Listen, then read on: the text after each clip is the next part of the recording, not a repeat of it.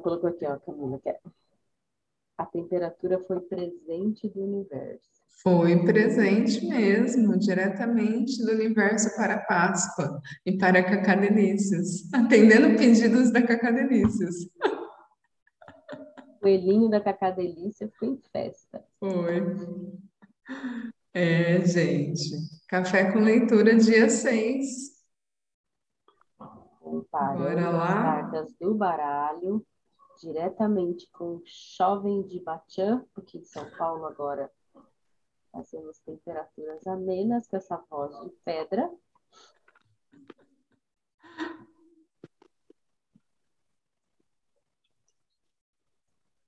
Tchau Vamos lá. Quer começar ou começo? Eu começo antes do nariz começar a correr. Então vai. comparando, comparando as cartas do baralho. Outra barreira para desenvolver a empatia é o fenômeno que chamo de comparação das cartas do baralho, e que, em muitos aspectos, está relacionado ao comportamento de buscar simpatia. Repetidas vezes, as mulheres descreveram como ficaram arrasadas depois de finalmente reunir coragem para procurar alguém e ter sua história derrotada pela carta. Você acha que tem problemas? Eu fico com a sua mãe alcoólatra e você cuida da minha irmã viciada em drogas.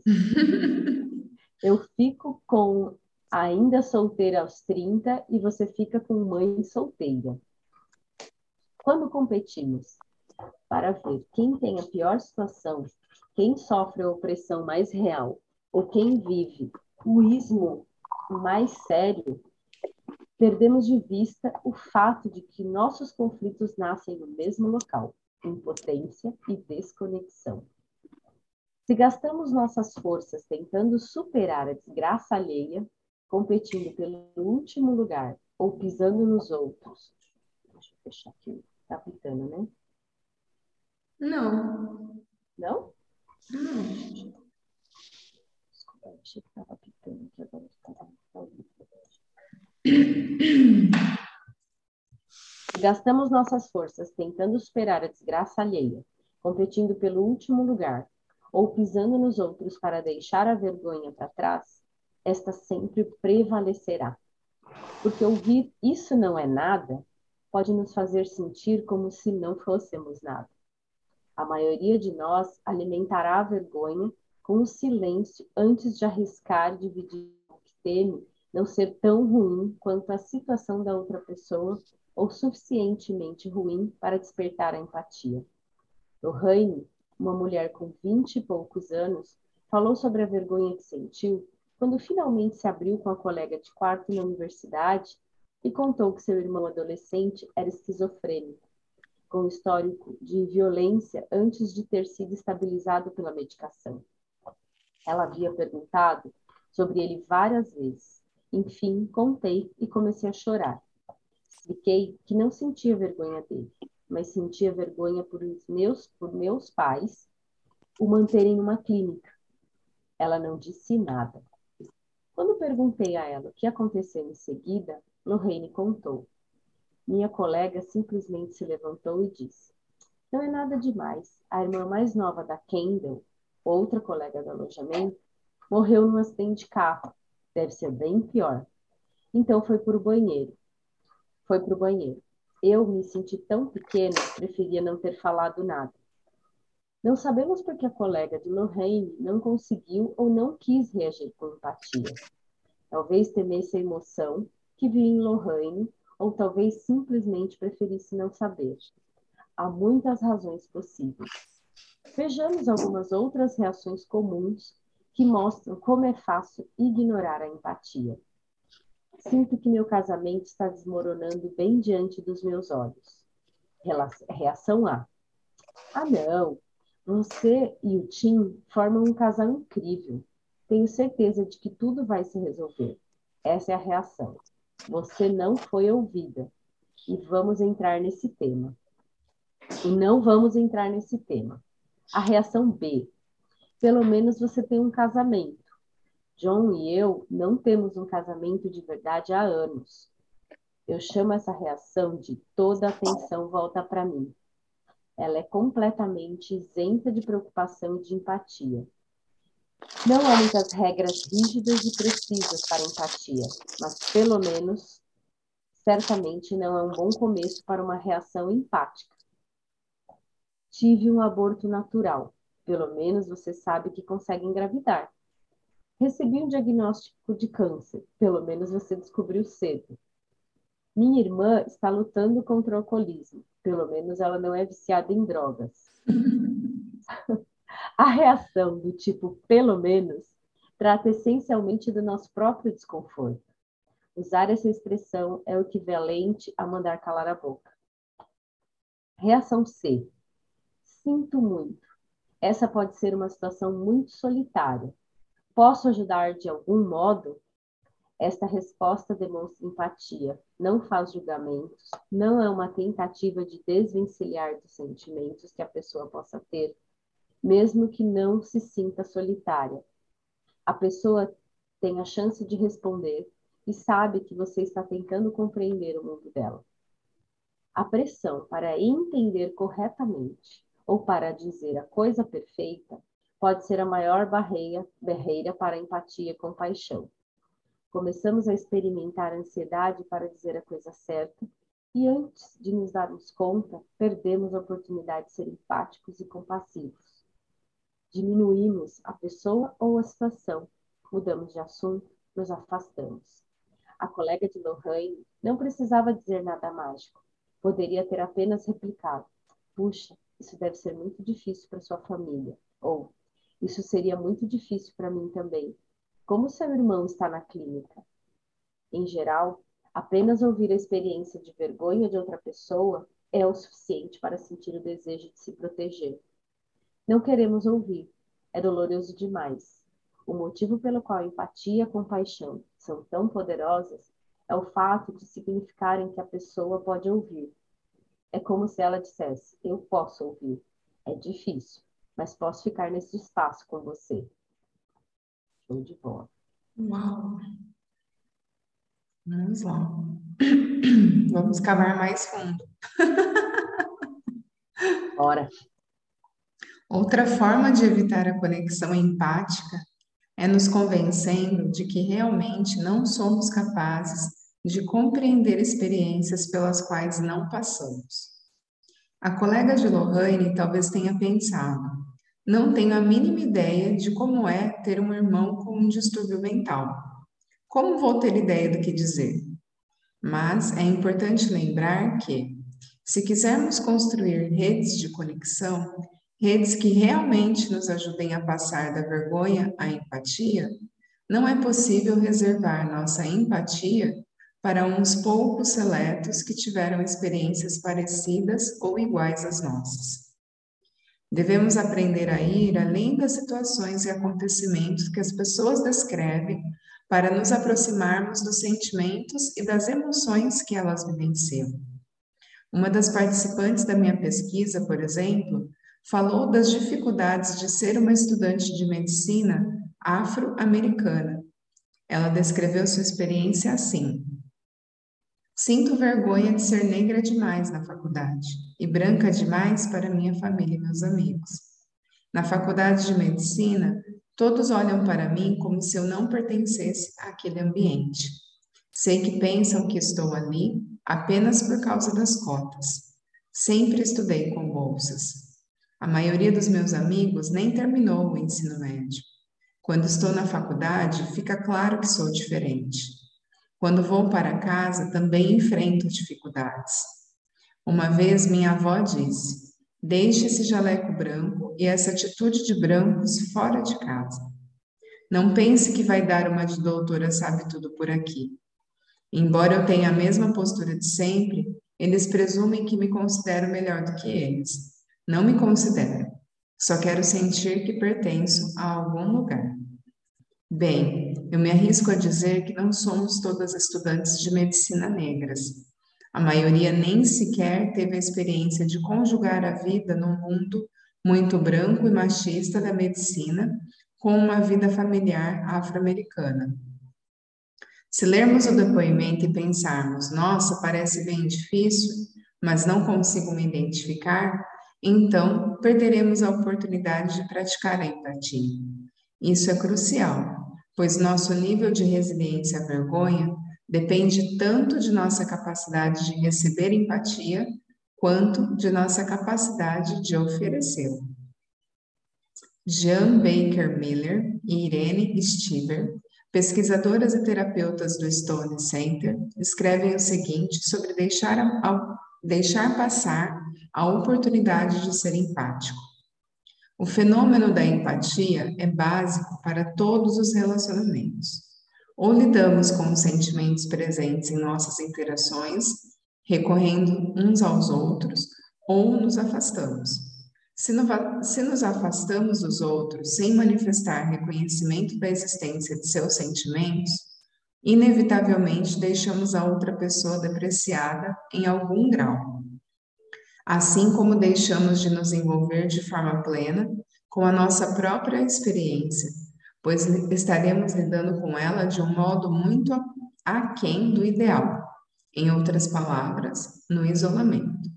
Se mergulharmos o suficiente em nossas experiências, a maioria de nós será capaz de se identificar com a situação de tentar manter simultaneamente cada pé em um mundo diferente. A gente sabe como é. Quando me abro para ouvir além das dificuldades de equilibrar a faculdade de medicina e a vida junto à família, penso imediatamente em como é manter um pé na maternidade e o outro no mundo acadêmico, ainda dominado pelos homens. Quando me encontro em um dos mundos, a mensagem que recebo é: Que bom que você é mãe, mas não queremos ver nenhum vestígio disso por aqui. Se seus filhos adoecerem, você terá que estar aqui. Se a creche fechar, preferimos que não os traga.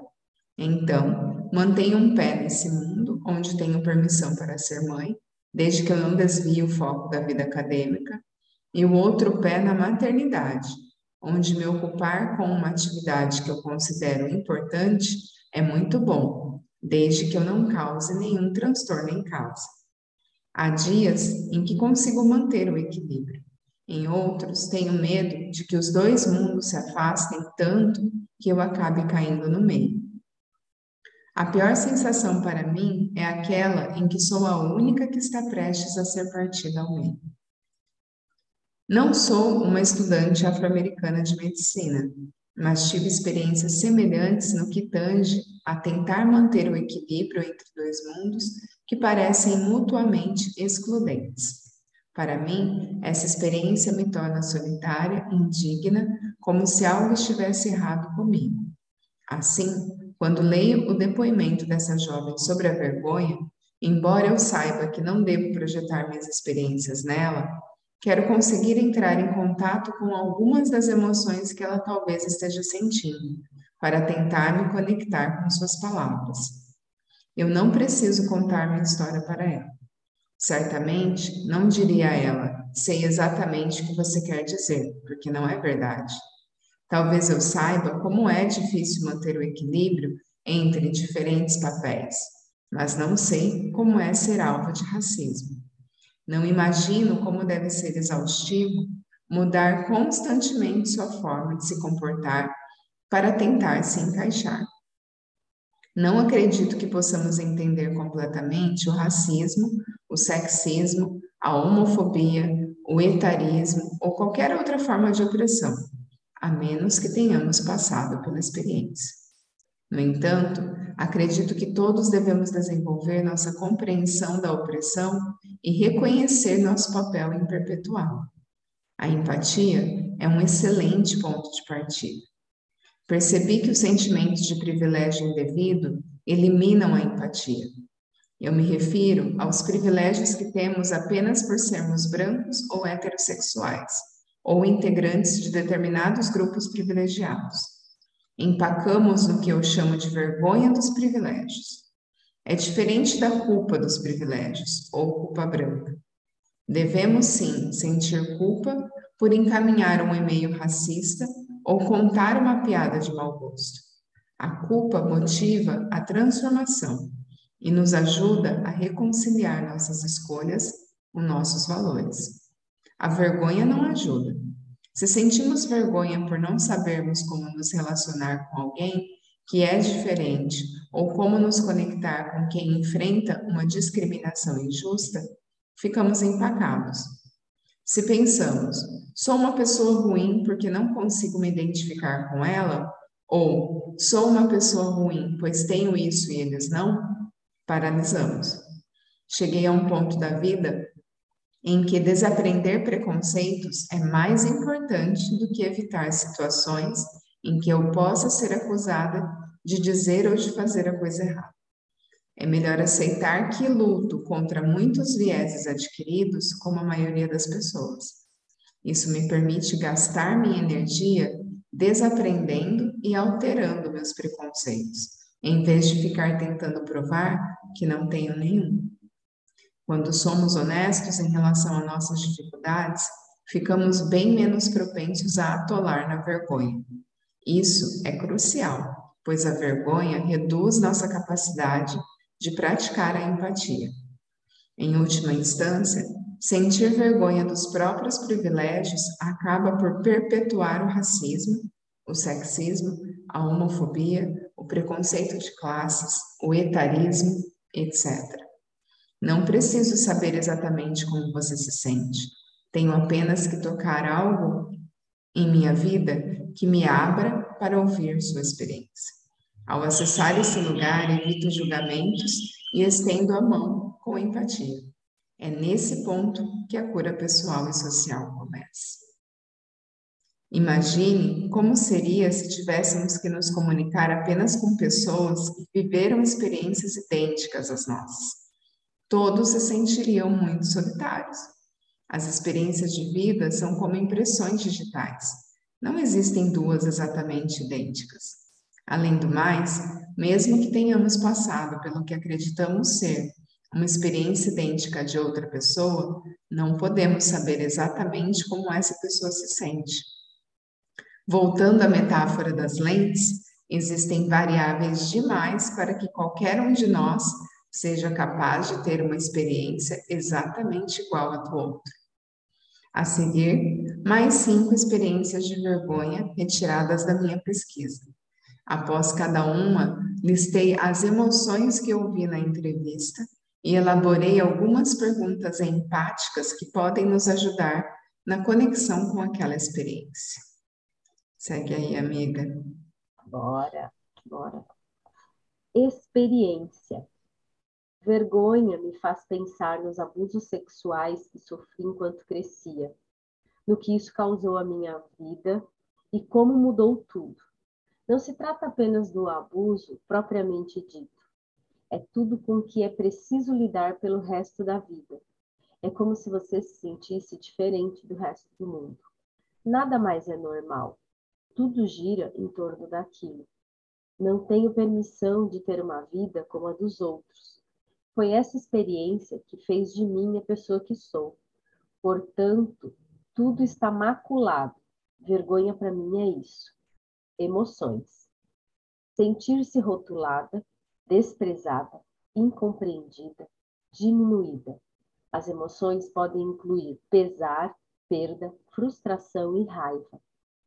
Cave mais fundo. Você já foi definida por uma experiência? Já se viu incapaz de se livrar de uma reputação ou um incidente? Já foi rotulado injustamente? Já passou pela experiência de ter pessoas atribuindo seus comportamentos a uma identidade que você não merece? Já se esforçou para superar algo só para descobrir que os outros não estão dispostos a esquecer seu passado? A pergunta. Experiência 2. Sinto vergonha porque sempre odiei minha vida. Não importa o que ou quanto tenha, estou sempre decepcionada. Vivo pensando: se tivesse isso ou aquilo, eu seria feliz. Então consigo isso ou aquilo e ainda não sou feliz. É uma parte horrível de mim e não sei o que fazer para mudar. Não consigo conversar com ninguém sobre o assunto porque todo mundo está cansado de ouvir como me sinto decepcionada com tudo o tempo todo. É o que considero vergonha para mim. Parece que não consigo encontrar a felicidade. Emoções: estagnação, raiva, sentir-se sobrecarregado, decepcionado, confusa, perdida, sozinha, cavando mais fundo. Às vezes, você tem a sensação de que felicidade está sempre em outro lugar? Já condicionou a felicidade à perda de 10 quilos, à compra de uma casa nova, a mais um filho ou a conquista de uma promoção? Você define o sucesso pelo que não tem? Essa é ótima. Às vezes, desdenha do que tem porque, se você conquistou aquilo, não deve ser grande coisa? Já achou que as pessoas estão cansadas de ouvir suas queixas no desabafo? Ixi. Experiência 3. Gente, esse capítulo inteiro é para grifar, né? Quem nunca? Quem nunca, cara? Experiência, acho que de algum modo são várias experiências aqui, né? Acho que a gente se encaixa em todas, né? Surreal. Experiência 3. Vergonha é meu marido ter me trocado por outra mulher e meu filho dizer que foi porque sou gorda. Ele só tem 14 anos e não acredito que tenha falado a sério, ou pelo menos espero que não. Ele só se acostumou a ouvir o pai falar assim. Além do mais, está zangado e talvez acredite que a culpa é minha. Talvez eu também acredite que a culpa é minha. Quais são as emoções? Mágoa, perda, raiva, medo, pesar, autorrecriminação, sentir-se confuso, isolado e sem saída. Cavando mais fundo, já precisou se esforçar para não se recriminar? Já foi alvo da raiva e da dor de alguém? Já precisou cuidar de alguém quando mal conseguia cuidar de si mesma? Já ouviu um filho repetir os insultos do seu companheiro? Experiência 4. Quando virei sócia no escritório de advocacia, tive uma depressão terrível.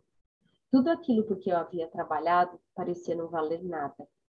Todos os dias eu saía de casa pensando: Ai meu Deus, quando é que vão descobrir que não tenho ideia do que estou fazendo? Eu não merecia essa promoção. Não mereço ser sócia. Vão descobrir que não sou, não sou competente. A pressão era tanta que acabei desistindo. Acho que ninguém me respeita mais, mas eu não podia continuar. Não sei se eu era boa mesmo e merecia a promoção, ou se nunca fui boa e era uma espécie de impostora. Tudo ficou confuso demais. Emoções: medo, autorrecriminação, confusão, perda, decepção, sentir-se sobrecarregada, isolada, insegura. Cavando mais fundo. Já sentiu, já se sentiu uma impostora? Como se as pessoas a considerassem mais capaz do que você realmente é? Já se já temeu ser pega quando não havia feito nada de errado? Já sentiu a pressão da decepção dos outros, da sua própria? É fácil achar que é mais seguro se distanciar em vez de ir mais fundo, atrás da empatia. Mas, como assistente social Mark Millen escreve, a empatia é um dom de validação que, não importa quantas vezes é usado, sempre nos devolve a nossa própria verdade. A empatia cura o outro enquanto nos cura. É, é, Dali Hub, né? Ah, é isso. Paulada! Que é essa? Calma. calma. Não, essas perguntas tinham que ser isoladas separadamente, entendeu? Eu vou ter que é, para cavar mais fundo. Para cavar mais fundo.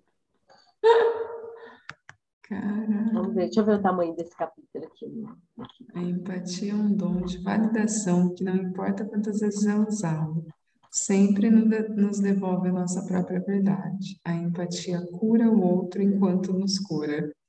Pelo amor de Deus. Eita, que... Porque é, eu acho que assim, a empatia vem para esse espaço, e no começo, quando ela fala, que às vezes a gente fica naquele lugar de achar que assim não sabe o que falar para o outro, né? Sim. Né? Assim, é, é, é uma linha tênue, né? De você, porque uma comparação acaba existindo inconscientemente, né? Tipo, e a gente nunca, e eu acho que ela traz muita clareza quando ela fala que as experiências são únicas. Não tem, a gente sempre falou disso no Hub, né? A dor do outro não tem como, às vezes uma unha encravada dói mais do que um luto. Não Exato, tem, a gente não né? tem como mensurar o como o outro sente as coisas, né? Exato. Independente do que é. E aí, quando a e gente aí... às vezes tenta falar alguma coisa, ah, eu sei como você se sente, putz, aí você já levantou barreira lá na lua, né? Para não acessar o que o outro pode de, de fato estar sentindo. E se, também não fala, então você fica, é um exercício, né? Eu acho que essa coisa da empatia é um exercício, porque você tem que estar conectado. Sim, não, e porque quando ela fala assim, que às vezes a gente não é empático justamente para não sentir a dor. Uhum. Né? Porque a gente já sabe que se você se colocar na posição de empatia, você vai sentir tudo, cara. E é, e é num espaço de. Como que eu posso colocar? Você vai hoje a gente com esse treino, com essa busca, mesmo que não fale nada, né? É aquilo a gente assente. A gente assente, fala, ai, cara, mas peraí, agora eu já senti, o que, que eu faço aqui, né? E aí o que eu achei interessante é que ela no capítulo inteiro trouxe perguntas, Sim. tanto para cavar mais, tanto para gerar empatia, porque se você pegar o, o, o, primeiro caso lá, faz uma pergunta, né? Pra, tipo, como eu posso te ajudar? Né? Uhum. Né? Como, porque às vezes não sabe mesmo como pode ajudar o outro. Mas só o fato de estar tá aqui, né, de estar tá ali, da pessoa saber que está disponível, e essa pergunta que às vezes, muitas vezes a gente faz ela de errada, como posso te ajudar? É, me lembra muito vendedor de Telenorte, né? Essa coisa, como posso te ajudar? É, deixa a pessoa num espaço de saber que ela tem alguém ali que ela pode contar e sai do julgamento. É uma pergunta Ai, simples. Sai do julgamento. Mas não tem julgamento, nem de como, nem do porquê. É só o fato, de, ela cria uma conexão, né? É muito, muito legal. É assim, muito legal, muito doido, cara. Dá-lhe pergunta. Dá-lhe perguntas. É. Vamos nesse outro aqui. Eu não consegui ver o tamanho dele, não. Será que não precisamos de um pouquinho de vergonha para andar na linha? ai, ai. Outro obstáculo para a empatia são nossas crenças sobre a vergonha. Se acreditamos que a vergonha é uma emoção construtiva, podemos não ter interesse em ser empáticos. Vamos ouvir a experiência de outra pessoa e pensar: você deveria se envergonhar. Ao começar esta pesquisa, não estava certa sobre a distinção entre vergonha boa e vergonha ruim. Há um pequeno grupo de pesquisadores, em especial aqueles que trabalham com perspectivas evolutivas ou biológicas, que acredita que a vergonha tem consequências negativas, mas também apresenta uma positiva. A consequência positiva, argumentam eles, é a capacidade de servir como uma bússola para o comportamento moral. Creem que a vergonha nos mantém na linha. Os sete anos testando a afirmação de que a vergonha não pode ser usada para transformar as pessoas, aliados à ausência de dados capazes de confirmar essa ligação, me deixaram um pouco desconfiada mas eu estava disposta a permitir que a pesquisa falasse por si. Não levou muito tempo para que eu chegasse à conclusão de que não há nada de positivo em relação à vergonha. Em qualquer contexto e sob qualquer sistema de avaliação, ela é destrutiva. A ideia de que existem dois tipos, um saudável e outro tóxico, não encontrou sustentação em meu trabalho. As mulheres entrevistadas sobre a possibilidade de a vergonha ter resultados positivos ou servir de guia para o bom comportamento, deixaram claro que a vergonha é tão arrasadora e dolorosa que, independentemente da intenção, as afastava do crescimento, da mudança e de reações que fossem genuínas ou autênticas. A culpa, por outro lado, costumava ser uma forte motivação para a mudança. Volto a repetir: existem estudiosos que discordam dessa proposição e continuam a acreditar no conceito de uma vergonha saudável, assim como existe um conjunto de evidências cada vez maior que refuta essa ideia. Um dos livros mais abrangentes sobre os estudos da vergonha é Shame and Guilt, Vergonha e Culpa, de Juni Price, Tangney e Rhonda Deering. Nele, as autoras apresentam uma excelente bibliografia sobre vergonha e culpa e expõem um pouco de sua pesquisa original sobre essas emoções.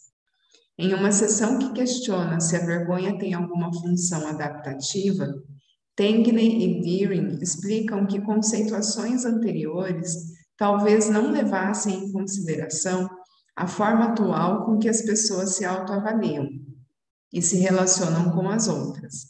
Elas escrevem: com perspectivas e habilidades atributivas cada vez mais complexas, os humanos modernos têm a capacidade de distinguir entre o eu e o comportamento assumir o ponto de vista de outra pessoa e ter empatia pelo sofrimento alheio.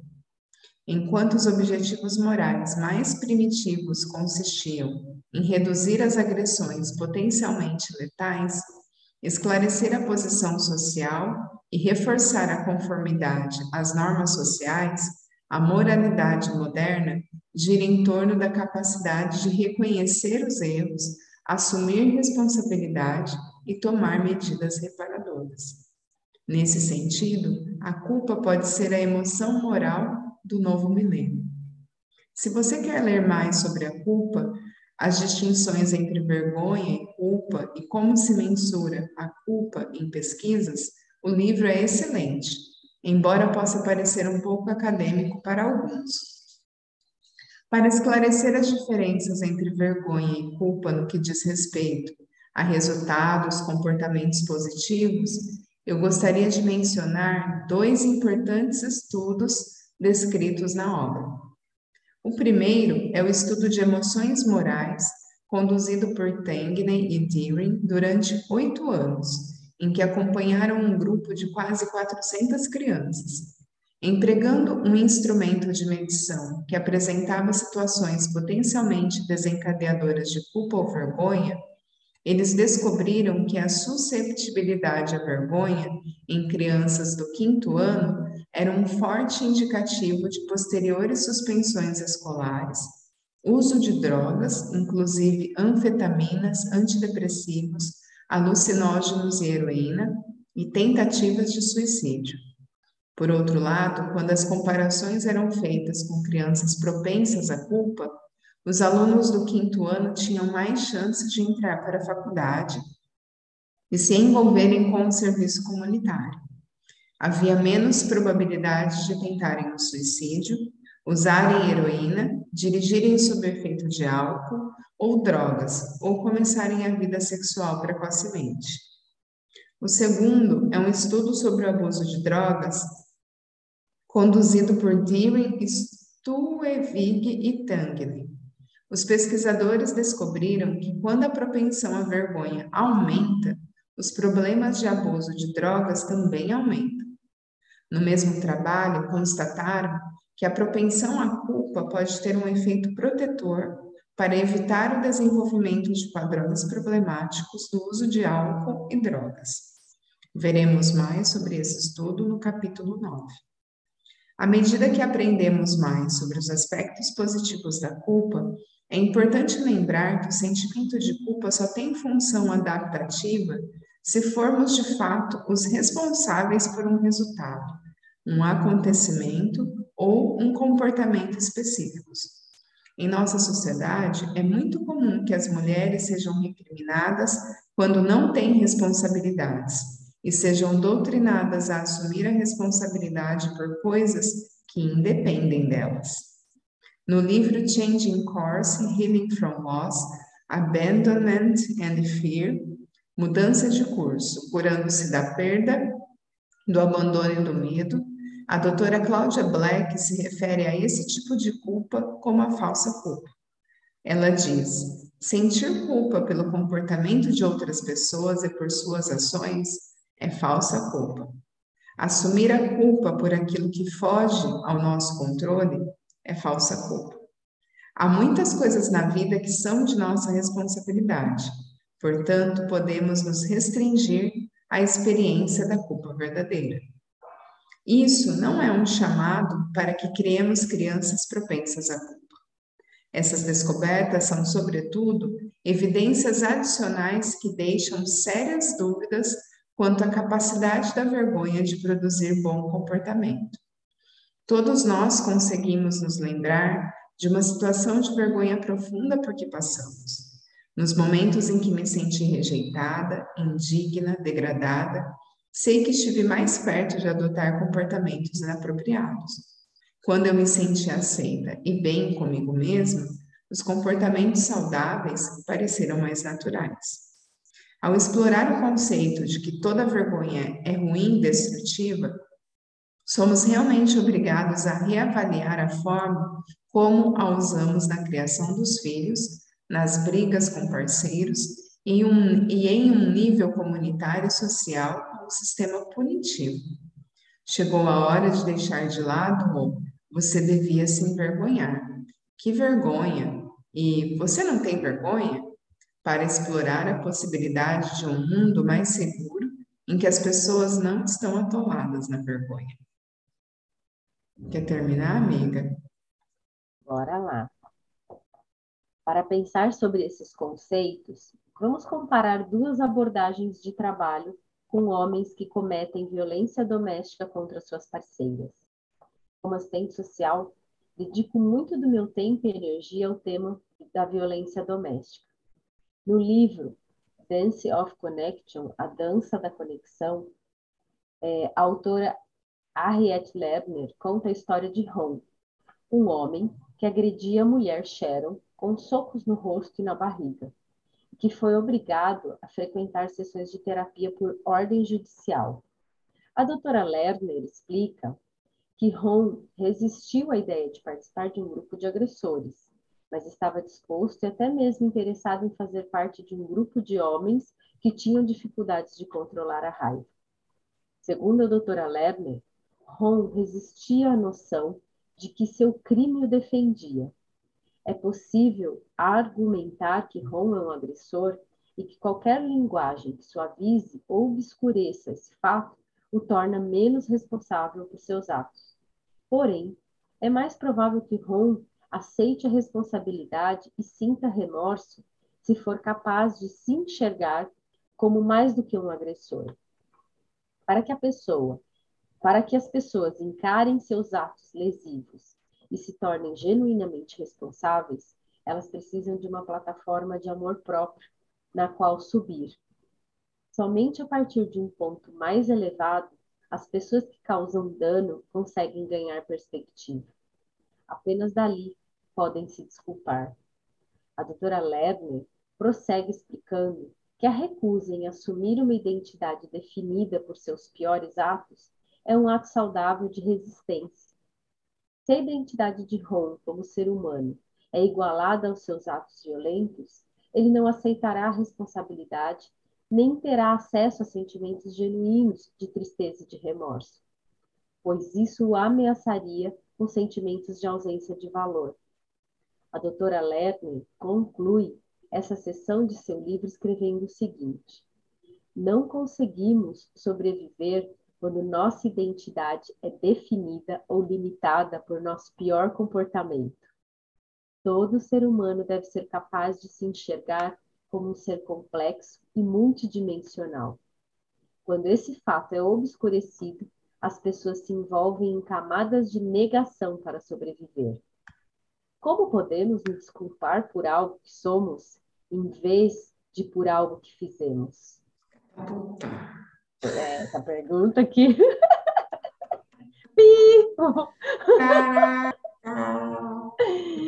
ah, essa pergunta é boa.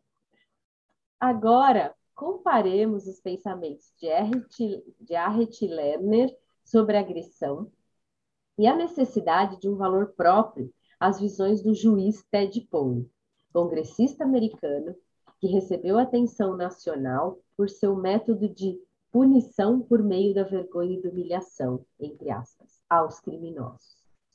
Em dois casos diferentes, o juiz Poe ordenou que os homens que agrediram as esposas pedissem desculpas publicamente diante da vara de família no centro de Houston. Os pedidos de desculpas foram feitos diante de centenas de trabalhadores no centro da cidade na hora do almoço. Num editorial escrito por Poe e publicado por Houston Chronicle, ele defende seus atos, que aqueles, homens, que aqueles que batem na esposa roubam a propriedade do vizinho e abusam de criança, de crianças, sintam o ferrão da intolerância da comunidade. Ouçam seus nomes nos nossos lábios e paguem o preço aos olhos do povo. Que a vergonha recaia sobre eles, não sobre nós. Fecha aspas. Então, faço então as seguintes perguntas. Se seu marido batesse em você e fosse obrigado a se desculpar nos degraus da prefeitura, diante de centenas de pessoas, você gostaria de ser a mulher que receberia em casa depois daquele dia de vergonha pública? Considerando o que sabemos sobre vergonha e como ela nos afeta, estamos mais seguras com ele, envergonhado ou quando se cura da vergonha? Estamos usando a vergonha como punição porque achamos que promoverá mudanças verdadeiras nas pessoas? Ou fazemos isso porque a sensação de fazer os outros sofrerem é boa quando estamos com medo, com raiva ou fazendo julgamentos? Aquele desenho do pica-pau, aí cai a bomba. Caraca. Caraca! É. Eu achei é... muito interessante o que ela traz aqui da culpa e da vergonha, né? De como são situações diferentes também, né? Sim. Caramba. É... Ah, eu tô tentando copiar esse trechinho para colocar Qual? no grupo, não tá indo, meu. Qual parte? Esse final? Acho que não é por aí. É, não, essa aqui, ó. Não conseguimos, conseguimos sobreviver, sobreviver quando, quando nossa identidade é definida. Eu acho que eu consegui. Peraí. Ela está indo por tá, amor. Só vai até o D. Ctrl C. Peraí, tá aqui. Tiro, porrada, bomba e truco. Isso aí, Camila.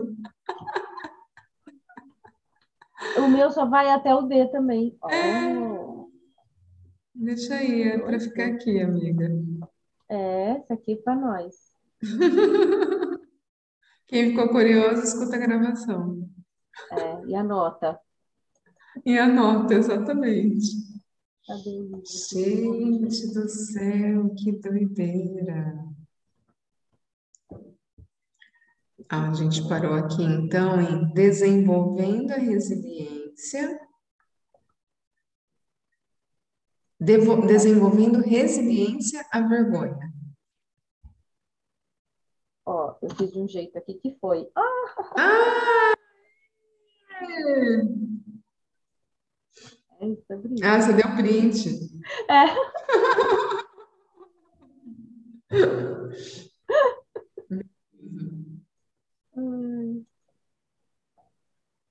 É isso, gente. Quando ficou a próxima? 105, né? A próxima. Cento, começa na cento, finalzinho da 106. Vamos ver aqui. Desenvolvendo. Ai, vamos terminar? Vamos! Porque Cadê? aí já entra no capítulo 3, ó. Gente, bora lá. Desenvolvendo resiliência à vergonha? É. Ai, Pititico. É, Pititico. Vamos lá, então. Desenvolvendo resiliência à vergonha. Desenvolver resiliência à vergonha essa habilidade de seguir rumo à empatia diante da vergonha não é um processo fácil. Se fosse, a vergonha não seria uma força tão destrutiva e prevalente em nossa vida. Um dos maiores desafios para desenvolver a resiliência é o fato de a vergonha nos tornar menos abertos a dar ou a receber empatia. Ela protege a si mesma ao dificultar muito o acesso do antídoto, ao antídoto. Quando sentimos vergonha, buscar empatia parece muito perigoso e arriscado. E quando alguém nos procura, é muito difícil cavar mais fundo e encontrar algo além do medo, da raiva e da recriminação. Enquanto lia as entrevistas que conduzi com essas mulheres corajosas, tentei identificar as qualidades que as ajudaram a desenvolver a resiliência à vergonha. Aquelas que conseguiram superar suas experiências de vergonha tinham algo em comum? As que eram capazes de dar e receber empatia possuíam informações ou habilidades diferentes das que tinham mais dificuldade para superar a vergonha? A resposta para as duas perguntas é sim. Encontrei quatro elementos compartilhados por todas as mulheres que demonstraram altos níveis de resiliência à vergonha. 1. Um, a capacidade de reconhecer e compreender os gatilhos que levam à vergonha. 2. Altos níveis de consciência crítica sobre a teia da vergonha. 3. Disposição para estender a mão aos outros. 4. Capacidade para falar de vergonha, de falar da vergonha. Nome da organização deste trabalho, os quatro elementos foram apresentados numa ordem linear, 1 a 4. É uma ordem que reflete o que ouvi com mais frequência nas entrevistas. É importante compreender, porém, que as pessoas são diferentes. Algumas mulheres começam pelo quarto elemento, manifestando-se. Outras com o segundo ou terceiro elemento. Você é quem se conhece melhor. Pense nas informações deste livro no contexto da sua vida e de suas experiências e comece a desenvolver a resiliência ou a praticar a empatia nas áreas em que você se sente mais à vontade. O sucesso provavelmente lhe dará a confiança necessária para trabalhar naquilo que você considera mais difícil. Adicionalmente, nos capítulos dedicados aos quatro elementos, inclui alguns exercícios Empreguei-os com milhares de mulheres. A maioria acredita que são de grande valia para dar início ao processo. Você está convidada a segui-los e a manter o próprio diário com os exercícios ou apenas pensar na proposta deles. Muita gente me disse que completou os exercícios junto com uma amiga, irmã ou com um grupo de amigas. Conversei com muitas mulheres que os leram como parte de terapia em grupo Acredito que trabalhar com outras pessoas é a forma mais eficiente de desenvolver a resiliência. A vergonha acontece entre pessoas e se cura entre pessoas. O importante é que você tenha algum nível de confiança no seu relacionamento para se sentir segura ao explorar essas ideias. Também acredito que existe poder no ato de escrever nossos pensamentos, tê-los e refletir sobre eles. Todos os exercícios foram desenvolvidos com escrita em mente. Mais uma vez, sinta-se à vontade para lê-los e refletir ou para escrevê-los. Encontre uma forma que seja significativa para você. É! Vai vir lição de casa! Ai, ai. ai. Não, e olha o capítulo que vem, semana que vem, gente. O primeiro elemento, reconhecer a vergonha e compreender os nossos gatilhos. É, eu acho que esse livro assim, é muito congruente com a caminhada, né? Com a proposta que a gente muito. faz. Que eu acho que inconscientemente a gente acabou fazendo isso, né? É, Exato. Com o uso das ferramentas que a gente tem hoje. E eu acho que, eu não sei qual é a proposta que ela vai trazer aqui, mas o ideal é que quem está aqui com a gente acompanhando se proponha isso, né? Porque está é, é, tá até dentro do que ela fala, né? Está num grupo. Eu acho que essa, essa força que um grupo tem, que eu e a Ellen, a gente estava até falando disso antes de abrir aqui para a gravação, uhum. é, é, só quem né, se permite isso, como a gente se permitiu lá atrás, é, fica fácil olhar né, na caminhada. Porque se estivesse sozinha, será que ia estar tá aqui agora? Então, é, é sobre isso. É sobre isso. É porque eu acho que o grupo, é, embora você no começo é, não é que você só consegue com o grupo. O grupo ele, ele é um facilitador, na verdade. E, e, o facilitador no sentido de te empoderar. Então, naquele, naqueles momentos em que você não está conseguindo sozinha, né, encontrar o seu valor, se reconectar com a sua força, com o seu saber, o grupo está lá para te falar: meu, vai, É, vai. vai, É isso. vai. E E aí você vezes, e você vai se abastecendo, né, desse grupo, da, da- de, de isso, você mesmo. Porque sim, às vezes a gente fala assim, ah, é um grupo, então a gente só consegue fazer se estiver junto. Não, é o não. contrário. Na verdade, a gente vai para o grupo para você sair sozinho. É, é o empoderar, né? É hoje empoderar. a gente tem ferramentas que é para olhar para isso. Só que é, é o- você sabe que você tem um lugar que você vai ouvir como posso te ajudar sem julgamento. Eu acho que é Exato. isso. É isso. É, É ter é a esse lugar para voltar, né? É, Isso. Os altos e baixos a gente sabe que eles são que estão aí. Só que muitas sim. vezes é é aquilo que a gente fala, é, e eu acho que na leitura que ela trouxe hoje, quantas vezes a gente se considera um estranho no ninho? Ou porque a nossa história, de alguma forma, a gente faz ela de errado e não vai conectar com o outro, porque são tudo pensamentos nossos sobre nós mesmos. A partir do momento que você Sim. sabe que você tem um espaço, que você pode simplesmente falar e que a pessoa só vai ou te ouvir ou te dar, porque às vezes você só quer ouvir uma palavra de apoio, ponto, acabou. Só Só, só um vai, só ou um vai. um ou nenhuma palavra, do tipo, eu sei que ela tá lá, entende? Eu sei que aquele grupo tá lá, Isso, então eu vou. isso, isso. Energeticamente ele também faz efeito, Exato, né? Porque às exato. vezes você não tem nem esse espaço, mas só de pensar que esse espaço existe já te empodera. Só de você pensar na possibilidade, poxa vida, isso.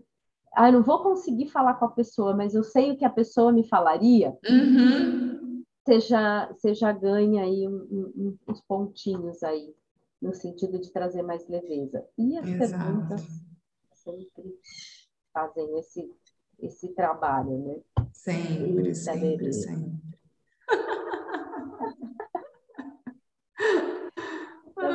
Camila, galerinha. tudo bem, Camila? Camila não vai responder? Não, não mandou mais nada. Então é isso, pessoal. Semana que vem voltaremos com o dia 7. Entraremos no capítulo 3. E é bem provável que com exercícios a gente não sabe porque a gente não leu esse livro. É surpresa a- para nós também, gente. Estamos lendo aqui agora. Surpresa. É isso. Tudo bem. KKK recebendo. É isso aí, KKK. KKK Delícia está tudo certo. Aquelas assim, com o apoio dos nossos patrocinadores, É. KK delícias. delícia para adoçar o seu dia quando não está naquele grupo. O sabor que conecta. Tá vendo, KK delícias? Ó, Ó, recebendo contribuição só de marketing, hein?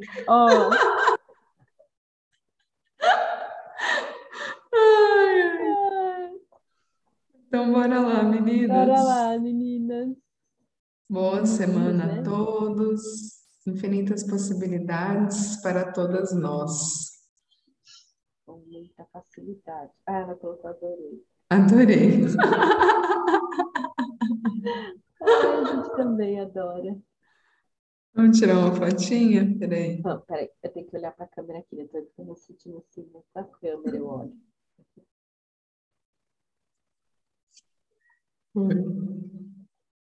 Foi? Foi. Beijinhos, nos vemos na próxima semana.